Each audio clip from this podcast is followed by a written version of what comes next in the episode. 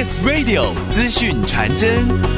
你有仔细观察过自己的脖子吗？甲状腺是人体重要的内分泌系统，一旦失常，严重伤害全身多个器官，引起相关疾病。博田国际医院内分泌新陈代谢科医师何俊伟说。甲状腺相关的疾病，其实在临床上确实是非常常见的一个现象。根据我们台湾国健署的统计来说，常见的三高——高血压、高血糖、高血脂这样子的状况，大约四个人里面有一个人以上。会有这种相关的三高的一个疾病，但是包括国外跟台湾自己的研究都会发现，甲状腺的结节在所有的人群里面，如果我们都用最详细的检查，也就是用超音波下去评估的话，我们会发现。尤其是高雄，会有将近七十 percent 的人甲状腺里面都有结节的一个形成的现象。甲状腺结节是一个很常见的问题。近年兴起的微创射频消融手术能够缩小肿瘤。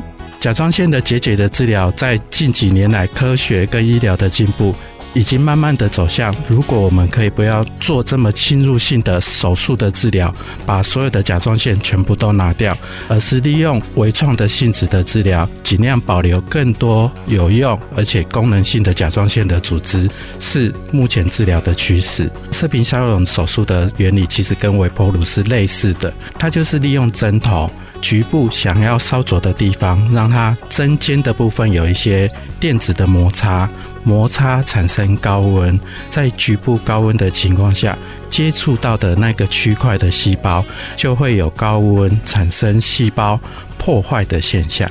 烧灼手术它的好处就是可以把它的大小从很大缩到剩原本的十到十五 percent，这是第一个。